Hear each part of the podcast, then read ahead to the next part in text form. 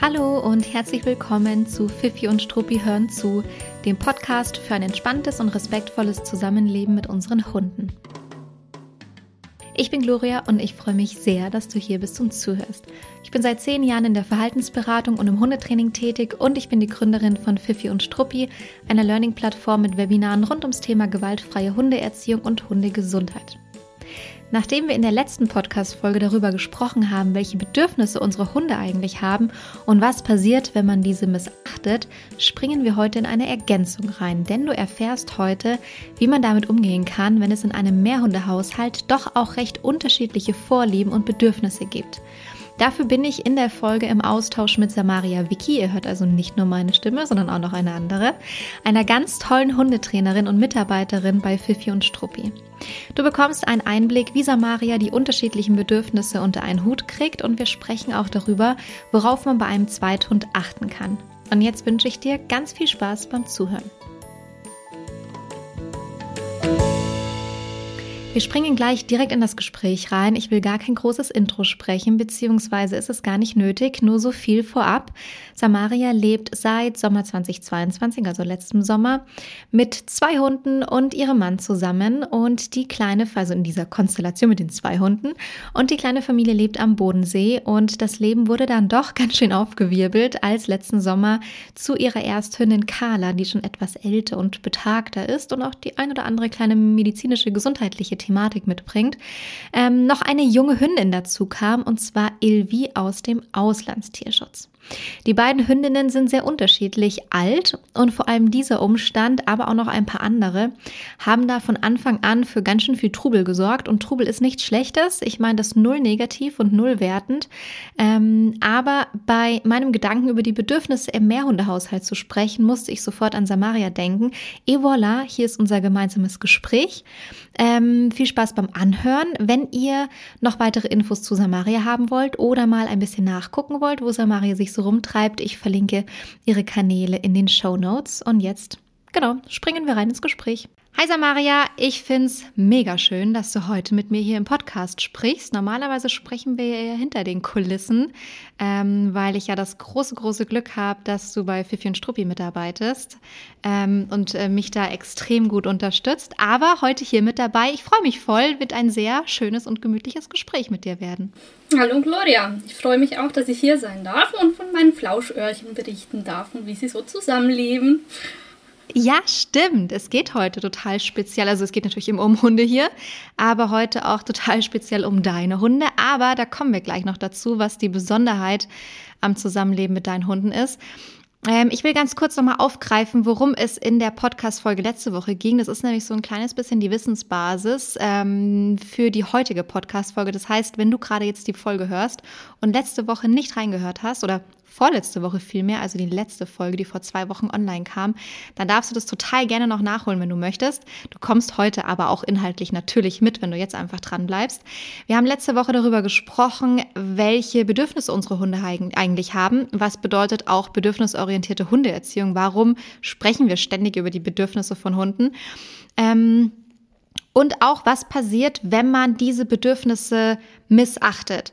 Und das wäre so meine erste Frage an dich, Samaria, weil ich da sehr gespannt auf deine Meinung bin. Was ist so dein größter Concern, äh, Concern deine größte Sorge, wenn man so ständig an den Bedürfnissen des Hundes vorbei lebt? Ja, das Problem ist ja, wenn wir unerfüllte Bedürfnisse haben, das heißt ja, dass die Bedürfnisse trotzdem vorhanden sind. Sie sind halt einfach nicht erfüllt. So.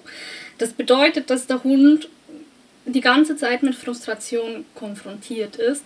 Und Frustration ist leider im Gehirn ganz, ganz dicht bei Aggression verortet, ähm, wodurch Verhaltensprobleme leider durch unerfüllte Bedürfnisse extrem begünstigt werden können.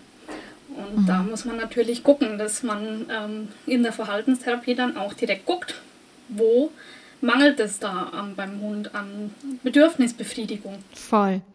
Ich meine, das bedeutet jetzt nicht, dass jedes Verhaltensproblem nur dadurch ausgelöst wurde, aber man kommt halt natürlich im Training deutlich langsamer voran, wenn man währenddessen nicht auch dafür sorgt, dass die Bedürfnisse befriedigt und gestillt sind von dem Hund, oder? Ja, total. Also wenn ich, wenn ich die ganze Zeit immer nur gegen den Hund arbeite und irgendwie versuche, mhm. ihm irgendwas beizubringen, er aber insgesamt trotzdem total frustriert ist und sich einfach nicht so wohl fühlt und nicht glücklich ist, dann kann ich mich unter Umständen dumm und dämlich trainieren. Ich kriege vielleicht auch Fortschritte, aber halt sehr langsam, sehr gemütlich ja. und ähm, wahrscheinlich nicht so schnell, dass ich mich damit auch gut fühle als Mensch. Ja, total. Ja, voll. Heute geht es ja nicht nur ganz allgemein um das Thema Bedürfnisse, sondern auch vor allem um das spezielle Thema, wie kriegt man denn die Bedürfnisse im Mehrhundehaushalt unter eine Decke. So, wie kriegt man das hin? Ähm, da sind deine Bedürfnisse, die Bedürfnisse von deinem Mann, aber auch die unterschiedlichen Bedürfnisse von euren beiden Hunden. Und ich habe es im Intro schon kurz erwähnt, ähm, welche Hunde bei dir leben. Auch, dass sie ähm, durch ihr Alter äh, relativ einen großen, also einen großen Alterssprung haben, also vielleicht auch, dadurch bedingt schon mal sehr unterschiedlich sind. Ähm, aber magst du mal sagen, was so die, also wie unterschiedlich die Bedürfnisse von deinen Hunden sind und was da so die, die größten Punkte sind, die dir da am ehesten sofort in den Kopf schießen? Also ein ganz großer Punkt ist, dass ähm, eben der Altersunterschied, das ist tatsächlich der größte Faktor. Die zwei haben zwölf Jahre Altersunterschied. Das ist relativ viel. Die eine ist Senior, die andere ist ein Junghund. Die eine hat Bedürfnisse von einem Seniorkörper. Ja, also die mhm. hat halt auch einfach körperlich nicht mehr die Ressourcen, die ein junger, fitter Hund hat und die kann dementsprechend auch nicht unbedingt das leisten, was der junge, fitte Hund möchte. Das heißt, mhm. ähm, bei uns hat sich das so geäußert, dass äh, die Ilvi gerne mit Carla spielen wollte, mit ihr interagieren wollte. Carla aber, gerade wenn sie schlechte Phasen hat, gesundheitlich dazu keine Lust hat. Und das frustriert. Mhm. Das fühlt sich nicht gut mhm. an. Das ist Ablehnung, das ist nicht schön. Ähm, oh, und jetzt haben wir gerade schon erfahren, was Frust alles auslösen kann. Mhm. Ja, bei ihr hat es dann dazu geführt, dass sie angefangen hat, ähm, irgendwie Carla dazu zu motivieren, dass sie doch mit ihr interagiert. Das heißt, erstmal so ein bisschen wild rumhüpfen, ein bisschen Aufmerksamkeit mhm. auf sich lenken und irgendwann, wenn dann der Frust groß genug ist, hat sie angefangen, ihr in die Hinterbeine zu beißen. Und die Carla ist halt leider wirklich nicht mehr fit auf den Hinterbeinen. Das heißt, da kam dann auch eine entsprechende Reaktion und zwar ist sie umgefallen. Und die Carla mhm. ist nicht so, dass die dann sagt, ey, das war mir jetzt zu viel, sondern die, die flüchtet dann. Geht weg. Die hat ein extremes Bedürfnis einfach nach Ruhe. Und so ein mhm. kleiner, junger, wilder Hund, der hat am Anfang zumindest eher das gegenteilige Bedürfnis. Der möchte die Welt entdecken, der möchte alles kennenlernen, der möchte gerne mit allem Möglichen interagieren, möchte gerne Aufmerksamkeit und so weiter und so fort. Und das ist ein bisschen konträr zu dem Ruhebedürfnis von der alten Dame. Und ja, da muss man dann ein bisschen aufpassen, dass die sich nicht anfängt zurückzuziehen, weil sie mhm. wirklich einfach ihre Ruhe möchte und ähm, dann quasi sich isoliert, weil sie überall sonst überfordert ist mit der ganzen Situation. Mhm. Das wollen wir natürlich nicht. Mhm. Das heißt, durch den Altersunterschied äh, bedingt oder wahrscheinlich hauptsächlich durch den Altersunterschied bedingt schon mal unterschiedliche Bedürfnisse in Bezug auf die Ruhe, Ruhephasen und auch äh, das Spielverhalten. So habe ich es jetzt rausgehört und die Interaktion untereinander. Genau, also das betrifft die Interaktion zwischen ihnen selbst und natürlich die Interaktion ähm, auch zwischen uns Menschen. Ne? Also wo der mhm. eine Hund einfach gerne dabei liegen möchte und einfach chillen möchte, möchte der andere Hund vielleicht gerade wenn er noch am Entdecken ist, was für diese Zähnchen tolle Sachen anstellen können, mehr Interaktion, mehr Bewegung. So. Und mhm. ähm, das ergänzt sich nicht immer ganz gut und das war für uns tatsächlich eine Herausforderung. Du meintest gerade, dass es für euch herausfordernd war, mit diesem unterschiedlichen Ruhebedürfnis äh, und auch Beschäftigungen zu Hause in der Wohnung umzugehen. Äh, wie war es denn draußen auf den Spaziergängen? Ähm, also wie war es und wie ist es jetzt vielleicht auch? Sind, also war das etwas, wo die Bedürfnisse so sehr, mh, mm, sehr, sehr ähnlich waren? Ja, kon konnten die sehr oder können die sehr ähnlich miteinander spazieren gehen?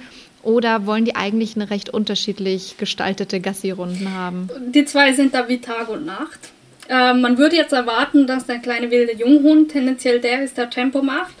Und mhm. die alte Dame, die ist, die eher ein bisschen gemütlich möchte. Aber bei den zwei ist es tatsächlich umgekehrt. Ähm, da wir der Carla keine Schmerzmedikamente geben können, hat die halt ähm, bevorzugtes Tempotrap. Bevorzugtes Tempotrap mhm. ist ähm, relativ gelenkschonend, ist eine der schonendsten Gangarten und fügt am wenigsten Schmerzen hinzu. Das Problem, damit komme nicht mal ich mit. das, ist, das ist selbst für mich tendenziell ein bisschen zu schnell. Ähm, mhm. Und Ilvi, die möchte gerne alle Informationen mit der Nase aufnehmen.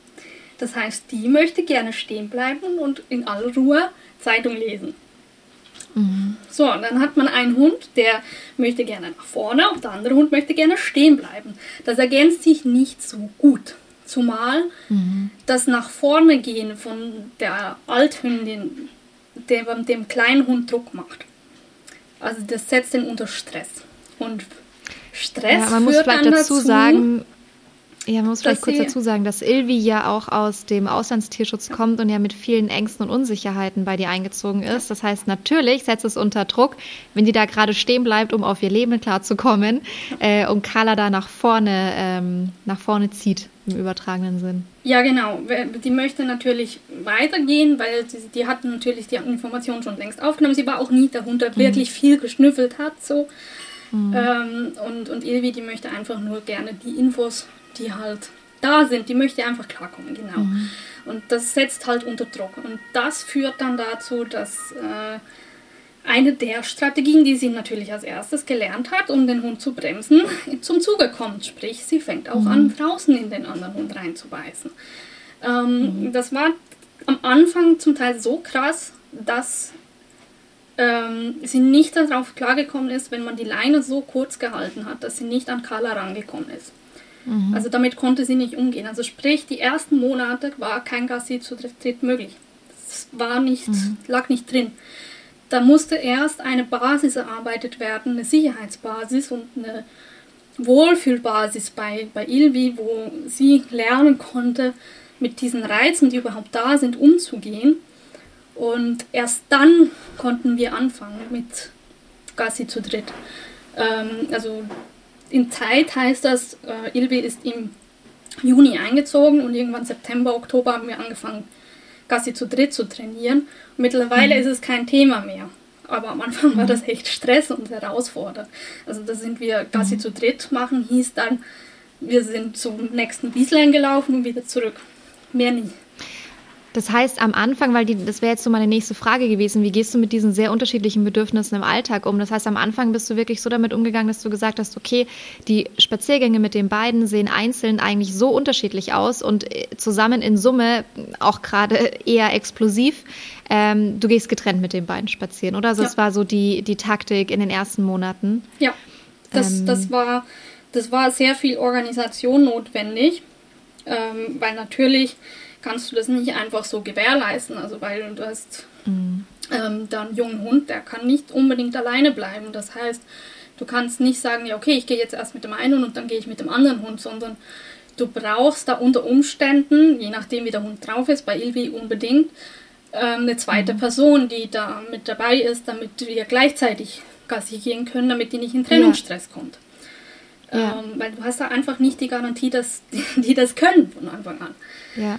Ähm, ja. und, und Ilvi hat sehr starken Trennungsstress geschoben. Das heißt, es war dann nicht nur so, dass wir getrennt gegangen sind, sondern wir mussten auch die Reihenfolge managen, wie wir gegangen mhm. sind. Das heißt, zuerst ist Ilvi rausgegangen und dann kam Carla hinterher. Ähm, also hinterher heißt später nach ihr raus später in die andere Richtung. Mhm. Mhm. Ähm, ansonsten war das für Ilvi nicht machbar. Also wirklich ein wahnsinniger Organisationsaufwand. Ja. Ich glaube, das ist einer der größten Irrglauben, dass die Menschen sehr selbstverständlich davon ausgehen, ähm, ich hole mir einen zweiten Hund ins Haus oder einen dritten Hund ähm, und dann kommt er halt auf die normale Gassi-Runde mit. Ja? Und da, da verdoppelt sich ja nicht die Zeit, sondern ich gehe ja eh Gassi. Ob ich jetzt mit ein oder zwei oder drei Hunden Gassi gehe, je nach Umgebung ist mir das ja egal. Ja, wenn es jetzt nicht gerade irgendwie Innenstadt ist, sondern man vielleicht sogar ein bisschen ländlicher wohnt und sich dann denkt, pff, Schulterzuck, dann gehe ich halt mit zwei Hunden statt mit einem. Und es mag auch häufig funktionieren. Wir sprechen später noch darüber. Ähm, das haben wir uns vorgenommen, noch darüber zu sprechen. Wie kriegt man das denn hin, wenn man einen Zweithund plant, dass die Bedürfnisse jetzt vielleicht nicht ganz weit auseinandergehen wie bei deinen beiden Hunden, aber Grundsätzlich finde ich, ist es ein ganz großer Irrglaube, dass man davon ausgeht, von Tag 1 an kann man dann beide Hunde auf dieselben Spaziergänge werfen ähm, und da gemeinsam rausgehen. Das glaube ich, da glaube ich, ist es sehr, sehr sinnvoll, einen Plan B von Anfang an zu haben, weil der wird, ähm, wenn man ihn hat, mit hoher Wahrscheinlichkeit sicherlich auch mal angenommen werden. Ich glaube, dass da anfangs nur viel auch ohne Plan B funktioniert, weil es dann halt funktionieren muss. So und ja. dann äh, zum Leidwesen von einigen Beteiligten wahrscheinlich. Ja, also ich muss ganz klar sagen, bei uns hätte es nicht funktioniert. Also ohne, ohne diese Organisation wäre das nicht gegangen. Das hätte nicht geklappt. Ähm, das, mhm. dieser, dieser Managementaufwand, den wir betrieben haben, der war unbedingt notwendig, damit die zwei lernen konnten, miteinander zu leben, damit ähm, die Carla nicht ständig von, von der Ilvi mhm. ähm, gemaßregelt und eingeschränkt und äh, auf den Deckel kriegt. Also das, das mhm. hat es einfach gebraucht und man hat diese Garantie leider einfach nicht, dass das klappt mit dem gemeinsamen Spaziergang. Plus, was wir auch bedenken müssen, wenn wir davon ausgehen, ja okay, ich hole mir jetzt einen zweiten Hund dazu und der kommt dann einfach auf den Spaziergang mit, das bedeutet für den Ersthund auch eine mega Veränderung. Das bedeutet mhm. für den nämlich, dass seine komplette Zeit, die er bisher nur mit seinem Menschen hatte, nur noch mit halb mit seinem Menschen zur Verfügung steht. Wenn nicht sogar weniger, weil der neue Hund nämlich tatsächlich ziemlich viel Aufmerksamkeit braucht, weil man dem noch Dinge mhm. beibringen muss. Ähm, Voll. Die müssen nämlich ganz schön viel einstecken, diese armen Ersthunde. Mhm. Außer sie freuen sich, weil jetzt endlich mal wieder Leckerlis mit nach draußen genommen werden oder sowas. Ja, das ist ganz lustig. Carla findet das mittlerweile zu dritt ganz witzig, weil sie da so viel Futter kriegt und sonst kriegt sie gar nicht mehr so viel Futter. Aber dafür kriegt sie halt richtig viel Futter. Das findet sie extrem cool. Ja, wie sehen denn aktuell eure Spaziergänge zu dritt aus? Also, weil die unterschiedlichen Bedürfnisse sind ja trotzdem noch da. Es funktioniert nur durch deinen Trainingsaufwand besser gemeinsam. Aber wie kannst du es gewährleisten oder wie machst du es aktuell, dass die draußen beide so auf ihre Kosten kommen? Also das fängt schon an beim Fertigmachen fürs Gassi. Also da haben wir ja schon die erste Schwierigkeit, wo ähm, das Ganze problematisch sein kann. Das heißt, es fängt schon da an, dass ich für Ordnung sorge. Für Ordnung sorgen mhm. heißt, ich arbeite tatsächlich mit ähm, Targets für die beiden. Also jeder hat ein Futtertarget und kriegt auf dem Futtertarget mehr oder weniger durchgängig Futter. Damit es gar nicht mhm. erst in Situationen kommt, in denen der eine Hund rumbuselt und der andere Hund findet, boah nee, das ist mir jetzt zu viel, ich muss dir in die Füße beißen. Ähm, Wie sehen die bei dir aus? Sind das so Matten oder was? Nee, ich habe tatsächlich Hocker. Hab so. Hocker? Ja, mhm. weil die Carla, die, ist, ähm, die sollte sowieso nicht so viel auf dem Boden bücken, so, sondern der hat es ja. ja auf auf Rückenhöhe quasi, dann kann sie einfach gerade. Genau, das heißt, Futter-Target bedeutet, beide Hunde haben einen Hocker und sie bekommen Futter jeweils auf ihrem Hocker. Also sie müssen nicht genau. auf dem Hocker sein, sondern sie stehen am Hocker und auf dem Hocker gibt es Futter. Genau, und das Futter ähm, gibt es auch Das heißt, damit haben sie einen Ort. Genau, und damit haben sie einen Ort, an dem sie jetzt mal in der Zeit bleiben sollen und dürfen und können, sich aufhalten können. Sie kriegen kein Signal äh, um dafür. Das funktioniert mhm. ausschließlich über, über Futter. Ähm, also mhm. das ist einfach eine Erwartungshaltung, die man dadurch erzeugt. Ich sage denen nicht, geh dahin. Oder, also ja, ich locke sie vielleicht kurz mal, wenn es brenzlig wird, in, wieder zum, zum Tage zurück. Ja. Aber es ja. ist jetzt nicht so, dass ich sage, geh dahin und bleib da, sondern es ist mhm. ähm, einfach so, dass ich eine Futtererwartung schaffe und die halt strukturiert ist. Und dadurch mhm. haben sie extreme Erwartungssicherheit in diesem Kontext. Mhm. Und dann gibt es natürlich eine Reihenfolge, wer zuerst angezogen wird. Zuerst wird Ilvi angezogen und dann wird Carla angezogen. Dann wird ich angezogen. und dann... Ähm, Kriegst du auch ein Futtertarget? Ich krieg auch ein Futtertarget, genau. Nervennahrung. Ich krieg auch ein Futtertarget. Ähm, am Anfang hätte ich echt viel Nervennahrung gebraucht, weil das war, das war echt mit viel Stress verbunden. Ähm, weißt du, was ich oft glaube, Samaria? Ich will jetzt gar nicht so ausschweifen mit dem Gedanken, aber ich muss den einmal aussprechen. Ich glaube, ähm, dass bei vielen Hundhalterteams im Mehrhundehaushalt, wenn ein neuer Hund dazukommt, ähm, und nicht so viel Management gemacht werden kann. Ja, also nicht separat Gassi, Gassi gegangen wird. Ich glaube, dass man da als Mensch einfach sehr schnell auch sehr unfair zu den Hunden wird in brenzligen Situationen. Ja. Weil dann steht man da auf dem Gehsteig mit zwei Hunden an der Leine, die aufeinander reagieren, wie auch immer geartet. Ähm, und man fühlt sich halt auch maximal verzweifelt ja. in dem Moment und äh, unbeholfen. Ja. Vielleicht auch, weil man es nicht gewohnt ist, zwei Leinen in der Hand zu haben. Ähm, und, ähm, und ich spreche da aus Erfahrung. Auch ich muss mich da jedes Mal wieder kurz reinfuchsen, wenn ich zwei Hunde auf dem Gassigang dabei habe, weil ich es nicht tagtäglich habe. Und ja, ich bin da in Summe schon geübt da natürlich, aber es ist trotzdem was anderes. Man muss das Leinenhandling mit zwei Hunden sich erst erarbeiten und den ganzen Umgang mit zwei Hunden. Und ich glaube, aus dieser Hilflosigkeit und Verzweiflung manchmal resultiert auch vielleicht, das ist jetzt ich will da jetzt niemandem zu nahe treten, der das vielleicht jetzt äh, ungewollt auf sich bezieht, aber ich könnte mir einfach vorstellen, dass es auch ähm, Türen und Tore öffnet für unfaires Verhalten den Hunden gegenüber. Da trittst du niemandem zu nahe, das war bei mir genauso. Also wenn, wenn hm. das kleine Tierchen, zu dem ich noch keine wirkliche Bindung aufgebaut habe und das in, in alles und jeden reinbeißt, ähm, in mein Lieblingstierchen reinbeißt, dann mhm. ähm, geht auch meine Kontenance irgendwann flöten. Und das war natürlich auch ein Grund, weswegen wir gesagt haben, das legen wir jetzt erstmal auf Eis, weil das hat gerade keinen Sinn. Diese, diese mhm. Ressourcen, diese mentalen Ressourcen haben wir gerade einfach nicht. Es gibt gerade mhm. Wichtigeres. Ähm, wir, wir können das gerade nicht leisten. Wenn wir, das, ja. wenn wir das machen, dann werden wir unfair und das ist nicht das Ziel. Ähm, weil natürlich ja. haben wir auch wir Grenzen, obwohl wir wissen, wie wir Sachen erreichen können. Aber was tust du, wenn der eine Hund ähm, total gestresst ist, weil jetzt plötzlich ein zweiter Hund dabei ist und der zweite Hund eigentlich noch total überfordert ist mit der Umwelt und auch noch kein Futter nehmen kann und ähm, insgesamt eigentlich sowieso total überfordert ist, das kannst du nicht einfach, das, das geht nicht. Also da musst du irgendwie, ja. musst du gucken, dass du selbst dabei als Mensch nicht zu kurz kommst. Ähm, und getrenntes Gassi ist nicht nur für die Hunde sinnvoll. Nee, nee. ja, ja, wirklich nicht, ja. Weil dieses, dieses Leinenzeug, ja, also ich meine, wenn du, wenn du einen Hund hast, der kommt zu Besuch. So, dann, mhm. der, der gehört jemanden, der hat mit dem Hund schon gearbeitet, der hat schon, der weiß schon, was von Menschen kommen kann, die geben einem Futter, die sind da, die sind cool.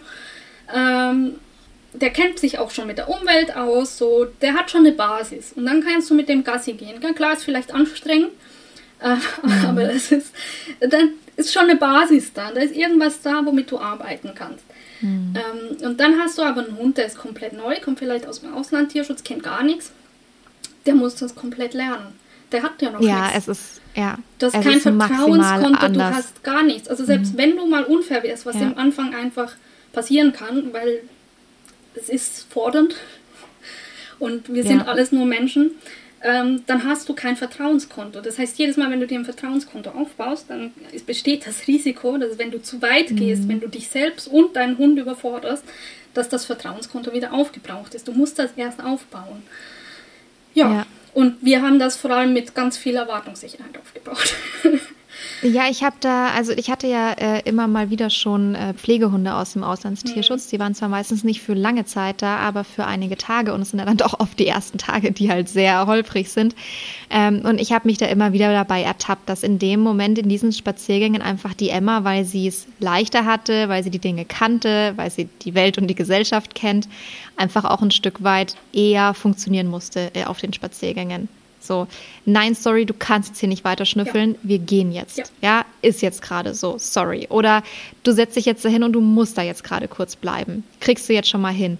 Ähm, das ist jetzt nicht super unfair, aber es wird einfach ein bisschen kompromissloser äh, erwartet, dass der Hund jetzt einfach mal gerade auf die Dinge reagiert und funktioniert ähm, in dem Rahmen, in dem er das halt im besten Fall kann. Ja, du musst ja irgendwie so, Struktur reinbringen. Ja, und voll. wie willst du das machen, wenn der eine Hund noch nichts kann und der andere Hund aber schon? Natürlich ja. machst du das dann mit dem Hund, der das kann. Ja. Weil alles ja, andere Hund, ist der, zum Scheitern genau. verurteilt. Ja, der Hund, der eigentlich alles kann, aber trotzdem immer machen durfte, was er wollte, also noch alleine lebte. Genau, so. und der muss halt wirklich, also der muss so viel zurückstecken, der muss, der muss alles mhm. ändern. Also der, der muss plötzlich muss er warten, plötzlich muss er da in den Raum gehen, plötzlich mhm. muss er da warten, dann kriegt er sein Futter vielleicht an einem anderen Ort, dann äh, muss er auf dem Spaziergang irgendwie Rücksicht nehmen auf das andere Tier hin und und und. Also das summiert sich ja. Er kann beim Voll. also ein Hund kann man ja, wenn man ihn fertig macht fürs Gassi, dann ist ja auch irgendwie noch okay, wenn der so ein bisschen rumwuselt. Mhm. Bei zwei Hunden kannst du das vergessen. Das, ja, das ja. kommt nicht cool. Das, nee. das geht dann Vor allem dann noch in der engen Flursituation. Ja. ja. Genau. Ja. Das heißt, kriegt Carla immer noch aktuell äh, so Me-Time mit dir ähm, oder mit deinem Mann? Macht ihr das aktuell immer noch so, dass ihr sagt, wir, wir bauen absichtlich Zeiten ein, die dann nur Carla gehören? Oder wie macht ihr das aktuell? Natürlich. Also ähm, wir haben insgesamt vier Spaziergänge täglich und ähm, drei davon sind getrennt. Also einer ist gemeinsam, mhm. ähm, da wird geübt und der Rest ist getrennt. Einfach weil Ach, die Tierchen auch wieder Zeit brauchen, um sich davon zu erholen. Also mhm. mittlerweile ist es wirklich nicht mehr so ein Problem, aber am Anfang war das wirklich eine sehr große Herausforderung für ja. beide. Und da haben die auch entsprechend wieder Zeit gebraucht, um das ja. zu kompensieren. Und am Wochenende ähm, ist in der Regel komplett getrennt. Außer wir fahren jetzt irgendwo hin und machen da einen schönen Spaziergang oder so. Und seid dann eh zu viert unterwegs, dann hat ja, ja, jeder einen Hund an der Leine, wenn, oder man kann sich aufteilen, wenn es ist. Ja, tatsächlich ist es so, dass äh, ich dann beide Hunde an der Leine habe, ähm, weil die damit noch nicht umgehen können, wenn ähm, die Hunde an unterschiedlichen Menschen dranhängen. Moment. also wir machen das aktuell so, dass wir ähm, zwar zu viert gehen, aber ich habe dann beide Hunde und jetzt quasi der, der mhm. Schwierigkeitsgrad, auf dem wir gerade arbeiten, ist die zusätzliche Person. Und dann mhm. der nächste Schwierigkeitsgrad ist, dass die zusätzliche Person auch den zweiten Hund hat. Ähm, weil wenn die zusätzliche Person den zweiten Hund hat, das ist aktuell noch zu schwierig, da fällt sie dann ganz schnell in unerwünschte Verhaltensweisen zurück, die Ilvi. Und das wollen wir natürlich nicht. das wollen wir nicht.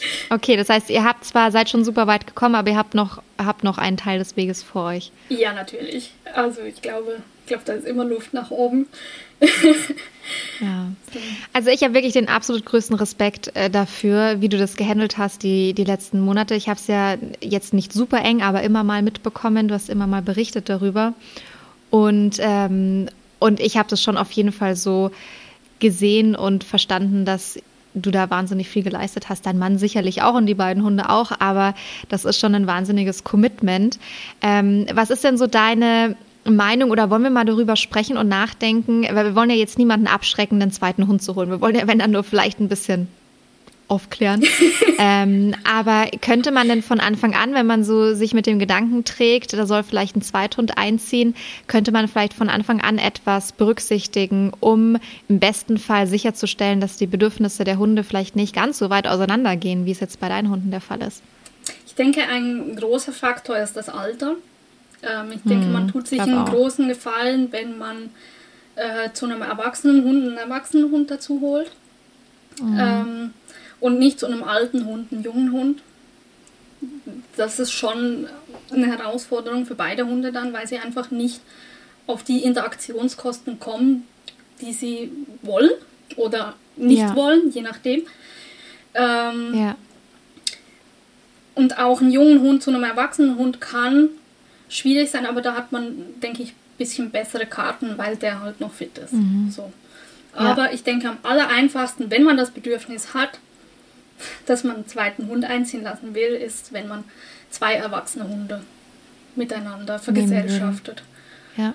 Oder wenigstens sehr bewusst entscheidet, da kommt jetzt der Welpe dazu, aber ich weiß, das erste halbe Jahr wird knackig und da brauche ich Managementmaßnahmen, ja. um dem älteren Hund Ruhe gewährleisten zu können, Einzelspaziergänge und so weiter und so weiter. Ja, also das, das, das erste halbe Jahr mindestens. Mindestens. Weil der ja. kommt ja dann auch in die Junghundeentwicklung und ähm, entwickelt da ja dann erst so seinen richtigen Charakter und wie er wirklich drauf ist und hat dann vielleicht seine eigenen Themen und ähm, also angenommen, man nimmt jetzt einen Tierschutzhund, der kommt mit vier Monaten, dann hast du den ein halbes mhm. Jahr, dann ist er zehn Monate alt. Ähm, dann kommt gerade in die. Da fängt der Spaß ja, an. Und kommt gerade da rein und ähm, also ich würde tatsächlich mit mehr rechnen als einem halben Jahr. Ähm, also mit, ja. nach einem halben Jahr hat man sicher die ersten äh, Ergebnisse, wo man sagen kann, ja, jetzt fühle ich mich wohl. so langsam ja. liebe ich meine Hunde, so wie sie sind zusammen. ähm, vielleicht auch schon ein bisschen früher. ähm, aber also so richtig Arbeit würde ich sagen, ist mindestens ein Jahr und ich würde auch damit rechnen, dass man mindestens ein Jahr getrennt Gassi geht. Einfach nur, damit ja. man auf der sicheren Seite ist. Ja, ich denke auch, wenn man einen Plan B hat, ist alles einfacher. Ja. Ob man ihn dann äh, nur nutzen muss oder nicht oder Betreuungsmöglichkeiten, ein Netzwerk, lieber hat man es. Ähm, und dann kann man darauf zurückgreifen bei Bedarf oder es vielleicht auch gleich von Anfang an so einplanen, dass die Hunde auch die Betreuungspersonen kennenlernen und so weiter und so weiter. Ich würde noch mit ins Spiel bringen wollen, wenn wir uns überlegen, einen Zweithund ähm, auszusuchen, dass man sich sehr bewusst macht, was sind denn die Bedürfnisse und Hobbys meines Ersthundes? Kann ich, weiß ich das überhaupt so gut? Ist, bin ich mir dem bewusst? Und ähm, sich dann auch auf der Basis eben anschaut, ähm, wenn man sich jetzt zum Beispiel nach, einem, nach einer bestimmten Rasse umguckt äh, oder auch einer bestimmten Größe von dem Hund, ähm, wie groß ist denn da die Wahrscheinlichkeit, dass die Hobbys oder Bedürfnisse zusammenpassen? Das fände ich auch noch einen ganz guten Hinweis. Also bei meiner Hündin wüsste ich zum Beispiel, die schnüffelt wahnsinnig gerne und bummelt mal die durch die Natur wenn ich der jetzt einen lauffreudigen Dalmatiner ans, äh, an die Ferse hefte, das würde zwar meinem Spaziergetempo sehr entgegenkommen, aber sicherlich nicht Emmas Spaziergetempo, nicht Emmas Haupthobby. Ähm, genau, also das, das fände ich auch noch spannend, mal zu gucken, was sind denn eigentlich die Bedürfnisse und Hobbys von meinem Ersthund? Kenne ich die wirklich und kann ich davon was ableiten, was so ein bisschen vielleicht auf eine Rassebeschreibung passt oder eben zu der Größe eines Hundes? Ja, total. Also ich muss schon gucken, wie kann das passen. Also ähm, wie, wie kriege ich diese Bedürfnisse zusammen. Ähm, wenn sie zu krass auseinander sind, dann haben wir wieder das Problem, dass einer von beiden immer auf der Strecke bleibt. Also dann mhm. gehst du spazieren, äh, der eine schnüffelt, der andere möchte weiter. Ja, was machen wir jetzt? Ja. wenn, wir, ja. wenn wir den einen weiterhetzen, dann verlernt er auf Dauer das Schnüffeln und wird gestresst. Und wenn wir den anderen bremsen, ja. ist er frustriert. Das heißt, wir haben immer, immer diesen Konflikt, den wir irgendwie aufheben müssen. Daher tut man sich echt einen Gefallen, wenn die Hunde so ein bisschen ähnlich sind, vom, vom Typ her. Ja. Ähm, das ist jetzt leichter gesagt als getan. Mhm. Es ist nicht so leicht zu sagen, ja, okay, ich hole mir jetzt die und die Rasse, die passt von der Beschreibung her zu meinem Hund, weil wir tatsächlich überall Individuen haben und die nun mal verschieden sind. Ähm, aber ja. trotzdem kann natürlich eine Tendenz schon äh, festgestellt werden, wenn man jetzt so einen lauffreudigen Jagdhund hat, der einen riesen Radius hat, dann passt das wahrscheinlich nicht zum äh, kleinen Schnüffelterrier, der einfach gemütlich hier durch die Gegend dackelt. Ähm, ja. Also das müssen wir natürlich ja. gucken. Also man sagt ja tatsächlich auch, dass so Rassebeschreibungen, wenn man sich einen Hund zum Beispiel vom Züchter holt, ähm, dass die ja nicht bedeuten, dass jetzt in Stein gemeißelt ist, dass der Hund genau so ist wie die Rassebeschreibung, aber es erhöht die Chance darauf, dass der Hund so ist wie in dieser Rassebeschreibung. Genau. Das finde ich trifft es eigentlich ja. immer ganz gut. Die Wahrscheinlichkeit ist höher, dass er Freude am Laufen hat oder Freude am Essen hat oder Freude am, was er sich was, Stöbern hat. Ähm, aber es ist nicht gegeben. Ja, und was ich wichtig finde, dass wir Menschen da wirklich äh, uns hinten anstellen. Ähm, dass wir nicht sagen, oh, ich hätte so gern diesen Hund, weil der ist so hübsch. Den fände ich jetzt irgendwie mhm. cool, den wollte ich schon immer mal und jetzt kann ich endlich einen Zweithund holen. Ich hole mir den jetzt, weil ich finde den so toll. Ähm, mhm. Aber eigentlich passt er überhaupt nicht zum Ersthund ähm, der dann mhm. total auf der Strecke bleibt, vielleicht sogar ein bisschen untergeht, weil sich der Mensch total in diesen zweiten Wunschhund verliebt, so. Ähm, was wir natürlich auch nicht wollen. Wir wollen natürlich, dass mhm. beide irgendwie auf ihre Kosten kommen. Ähm, mhm. Deswegen guckt da auf eure Hunde bitte und guckt, was sie brauchen und wollen. Ja. Und da wäre immer auch die Frage zu stellen, will der Hund wirklich einen Zweithund? Hm. Es kann helfen, das mit einem Gasthund mal zu testen. Wie ist das eigentlich überhaupt, wenn da mal eine Woche, nicht einfach nur ein Tag, sondern eine Woche, ein anderer Hund da ist? Finde ich das anstrengend? Und mhm. wie findet das mein Hund? Zeigt mein Hund Auffälligkeiten? Findet er das cool? Genießt er das? Oder wird er zu einer anhänglichen Kletter und sitzt mir nur auf dem Schoß, weil er überhaupt nicht mehr auf die Situation klarkommt? Und dann habe ich ja, schon Indiz. Ob der das Aber möchte. du wirst es nicht glauben. Also ich habe ja viele Jahre ähm, AdoptantInnen äh, begleitet, die eben einen Hund aus dem Tierschutzverein aufgenommen haben und dann war ich dafür zuständig zu helfen, wenn Probleme auftauchten. Ähm, und es war so häufig so, wenn ein Zweithund eingezogen ist, dass ich dann gerufen wurde, ja, der erste Hund kommt überhaupt nicht damit klar, äh, reagiert vielleicht sogar aggressiv auf den ersten Hund und so, also auf den zweiten Hund und so weiter. Und dann habe ich immer gefragt, ja, wie ist er denn sonst gewesen, wenn Besuchshunde da waren? Und du glaubst gar nicht, wie oft die Antwort kam, ja, wir hatten noch nie einen Besuchshund zu Hause. Mhm. Und das finde ich schon echt, das find, fand ich echt immer eine krasse Aussage, weil ich es auch so mh, mm, jetzt nicht naiv fand, aber einfach sehr gutgläubig. Ja. Ist das jetzt, ist das jetzt weniger negativ behaftet, gutgläubig als naiv? Ich will es gar nicht, ich meine es gar nicht negativ. Ich finde es oft, also ich habe da oft auch Respekt davor, wie positiv und optimistisch und voll Vertrauen Leute dann in so eine Situation reingehen und oft genug funktioniert es auch gut. Ähm, aber an der Stelle dachte ich mir auch oft, wow, krass, also ähm, das gar nicht mal probeweise zu testen, auch nicht mal auf die Idee zu kommen, mal auszuprobieren, wie reagiert denn mein Ersthund, wenn ein fremder Hund ins, ins Haus reingeht, dass da noch niemals nie ein Gasthund reingelaufen ist von Freunden oder Bekannten oder Verwandten Bekannten oder wem auch immer. Und dann holt man sich da den Zweithund und dann hat man natürlich ein wahnsinniges Überraschungspaket und dann noch in Kombination noch mit einem Zweithund aus dem Auslandstierschutz hat man ja eh schon per se ein Überraschungspaket und dann noch nicht mal zu wissen, wie der Ersthund reagiert, das ist schon nicht ganz ohne. Ja, also wir hatten tatsächlich regelmäßig immer Gasthunde da, auf die wir aufgepasst haben, auch mal über längere Zeit, für ein, zwei Wochen gab es schon mal. Ähm, Carla fand es nie sonderlich gut, die wurde meistens mhm. zur Klette. Ähm, und Ilvi, die war tatsächlich auch davor da, also bevor sie bei uns fest eingezogen ist, war die ähm, für über eine halbe Woche bei uns. Und mhm. Carla hat dieses Verhalten nicht gezeigt. Dieses mhm. ähm, extrem anhängliche Verhalten. Sie hat sogar mit der Ilvi gespielt. Carla hat mhm. seit Jahren nicht gespielt. Ähm, also die, die Zeichen waren jetzt nicht so schlecht. Aber das ja. Problem ist halt, ähm, jetzt da haben wir einen Tierschutzhund, der zeigt halt am Anfang noch nicht alles, was er drauf hat. Und was auch dazu ja. kam, dass später, ähm, Carla hatte dann halt eine Phase, in der sie echt nicht gut ging. Und sich, ah, sie sich eher zurückgezogen mit hat. Mhm. Und das fand das Hündchen, das sich gerade daran gewöhnt hat, dass die Große mit ihr spielt und mit ihr Sachen macht, mhm. konnte sie nicht so gut nachvollziehen. Dass ja, da jetzt plötzlich was anderes ist. Ja, ja, das war blöd. ja. Sag mal, du hast vorhin gesagt, man sollte da, wenn man über einen Zweithund nachdenkt, die eigenen Bedürfnisse zurückstellen und auch überlegen, was würde denn der erste Hund wollen, oder der Ersthund wollen.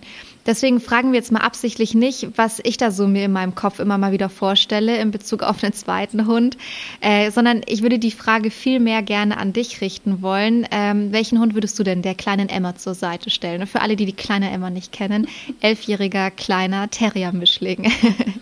Ja, ist natürlich als erstes die, also du hast ja schon angedeutet, ne, die will wahrscheinlich eher nicht so den lauffreudigen Hund.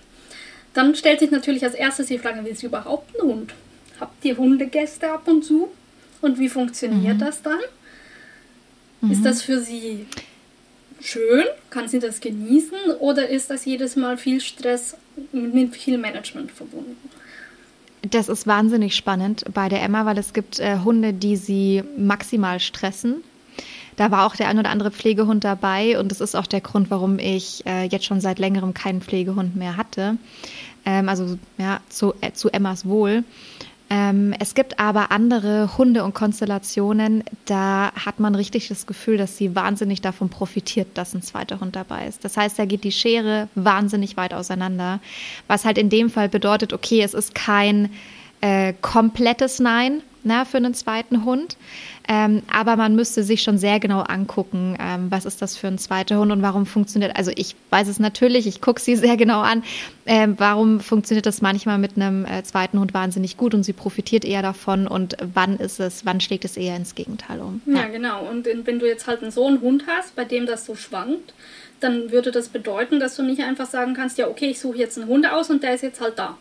Sondern dass ja. du tatsächlich mit deinem Hund zusammen auf die Suche gehst nach einem Hund, der dazu passt.